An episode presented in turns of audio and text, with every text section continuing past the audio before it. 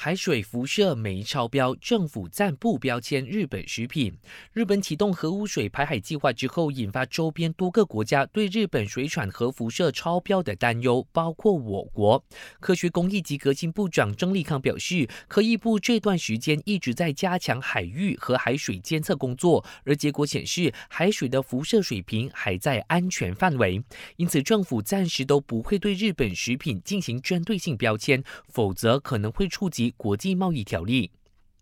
首相拿杜斯里安华目前仍在印尼出席第四十三届东盟峰会。他在会上促请东盟各国的领导人加强经济一体化，以促进东盟内部的贸易。此外，他也提醒成员国不要卷入大国在东盟区域的竞争博弈，并且要警惕其中的分裂行为，才不会让东盟得来不易的成果被其他国家的肆无忌惮所破坏。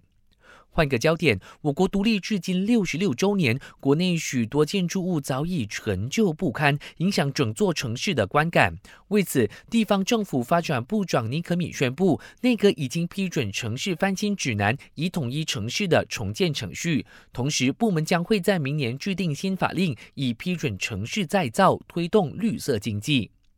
另一方面，公共工程部早前开发了 MyJalan 一站式投诉平台，让民众可以更简易通报道路损毁的情况。副部长纳杜斯里阿杜拉曼表示，这个应用程序自上个月推荐以来，全国已经接获一千宗投诉，反应相当不错。感谢收听，我是嘉俊。